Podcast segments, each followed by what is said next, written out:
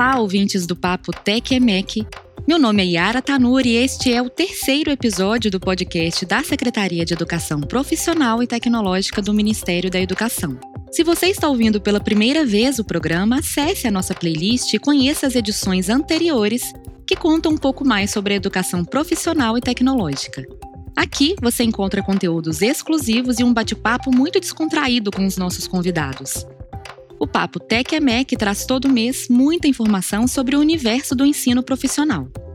No episódio de hoje, você vai conhecer as possibilidades de formação oportunizadas pelo novo ensino médio e conhecer um dos seus itinerários, o da formação técnica. No último ano, ingressaram mais de 7,5 milhões de estudantes no ensino médio no Brasil. A partir de 2022, o currículo de todos os alunos nessa fase deverá ser composto por itinerários formativos, que são as escolhas de trajetórias para completar a carga horária no ensino médio. A Lei de Diretrizes e Bases da Educação Nacional, a LDB, apresenta agora no currículo do ensino médio diferentes itinerários possíveis de formação, os quais complementam as competências básicas obrigatórias definidas na Base Nacional Curricular Comum, a BNCC. Essa composição possibilita aos estudantes escolherem entre diferentes áreas do conhecimento e diversificadas áreas profissionais aquela que mais combina com cada um deles. Essa possibilidade contribui para que os jovens transitem no ensino médio desenvolvendo aprendizagens que de fato façam sentido para eles, para suas vidas, por dialogarem com áreas de seu interesse e, portanto, primando e contribuindo para que ele possa entrar no ensino médio, permanecer no ensino médio e concluir esse nível de ensino. Especificamente em relação ao itinerário da formação técnico e profissional, os jovens que decidirem seguir por essa trajetória, ao iniciar o ensino médio, eles deverão então optar por uma habilitação profissional dentro de um universo de 13 eixos tecnológicos. Eixos esses associados a áreas profissionais bem diferenciadas, como ambiente de saúde, processos industriais, segurança, informação e comunicação, gestão e negócio, produção alimentícias, desenvolvimento educacional, dentre outros. Esses eixos reúnem cerca de 215 perfis de formação diferentes. É possível perceber assim o desafio a ser enfrentado pelos jovens com idade entre aí 14, 15 ou 16 anos, ingressando no ensino médio. E, portanto, é possível também perceber a importância de ajudá-los nesse processo, ajudá-los a fazer a sua escolha. Essa que você ouviu é a diretora de Políticas e Regulação da Educação Profissional e Tecnológica do MEC, Marilza Regatieri.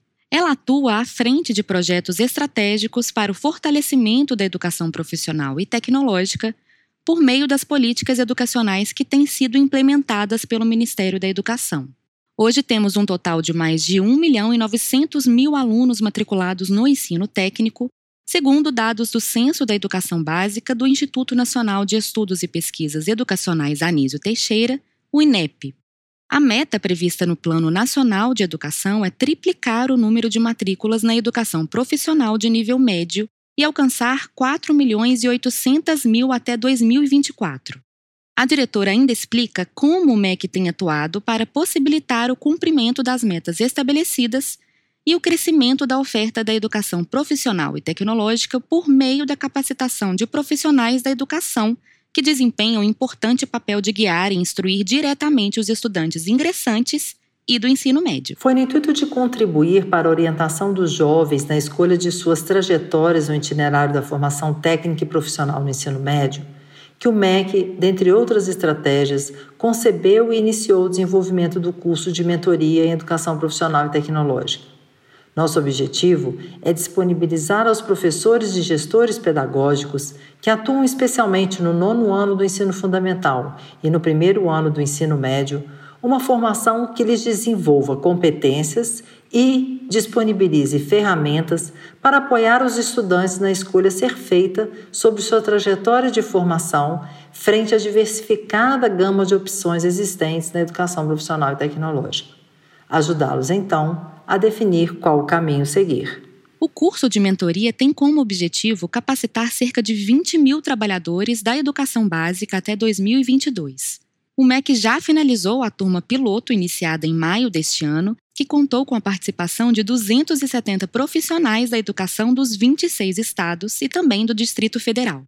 Quem nos explica melhor essa oferta de capacitação é a coordenadora geral de Planejamento e Avaliação da Educação Profissional e Tecnológica, Joelma Kremer. O projeto de mentoria para a educação profissional é composto de um conjunto de cursos abertos, autoinstrucionais, que tem como objetivo instrumentalizar os professores dos anos finais do ensino fundamental e iniciais do ensino médio, bem como outros profissionais que atuam com orientação nas escolas, a auxiliarem os estudantes nas escolhas relacionadas ao itinerário da formação técnica e profissional e aumentar a compreensão desses profissionais, desses professores, desses uh, orientadores escolares acerca da educação profissional e tecnológica. O programa é ofertado em parceria com os Institutos Federais do Espírito Santo e de Santa Catarina, e ele é composto por um conjunto de cursos livres e gratuitos a serem ofertados no formato aberto. A turma piloto já finalizou o primeiro módulo do curso na plataforma AvaMec e os concluintes puderam contribuir para a avaliação do curso e proposição de melhorias. Essa estratégia utilizada pelo MEC teve o objetivo de aprimorar o curso para a próxima oferta, que tem previsão de acontecer ainda em agosto deste ano. A concepção utilizada para estruturar o projeto Mentoria é a de trilha formativa. Essa trilha formativa é composta por cinco cursos de 40 horas, sendo o primeiro Educação Profissional, Estrutura e Possibilidades Formativas, que é um mergulho no mundo da educação profissional e das suas possibilidades. Já a, o segundo curso, ele trata de concepções de trabalho e profissionalização. Aqui a gente tem, na verdade, um mergulho no mundo do trabalho, para entender né, o contexto do mundo do trabalho e das profissões. O terceiro e o quarto, eles vão mais para o lado da psicologia e da orientação profissional. Eles foram elaborados por psicólogas especializadas nessa área e eles se chamam Processos de Orientação Educacional Profissional e Ações de Orientação Educacional e Profissional.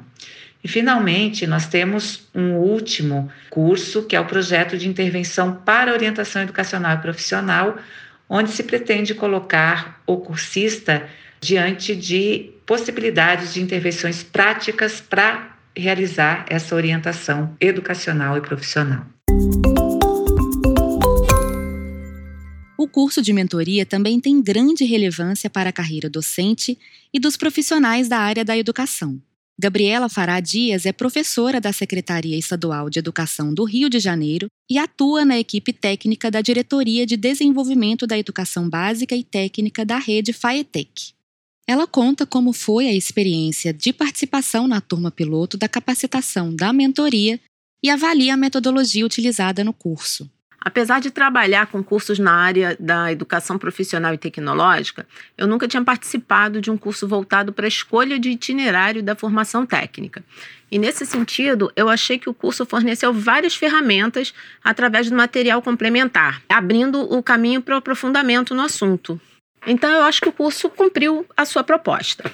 Logo nas boas-vindas foi explicado como ocorreria o curso, sua sequência e um diferencial que eu não costumo encontrar em cursos EAD foi a possibilidade de baixar o texto com o conteúdo dos vídeos e áudios. Então eu achei que a metodologia foi super adequada para um curso EAD. Havia uma sequência de ações, muitos vídeos sugeridos, ilustrações pertinentes ao conteúdo abordado e bastante interatividade.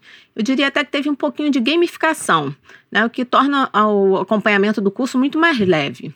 Principalmente por ser EAD, né, que a gente não tem contato físico com ninguém. Mas, no geral, participar do curso foi muito positivo. Considerando tudo né, que eu expus, certamente os professores que participaram desse curso vão estar muito mais aptos para a orientação de seus alunos em relação à escolha profissional. Então, eu gostei muito de participar do curso, inclusive eu me inscrevi em outros cursos que eu achei na AvaMec.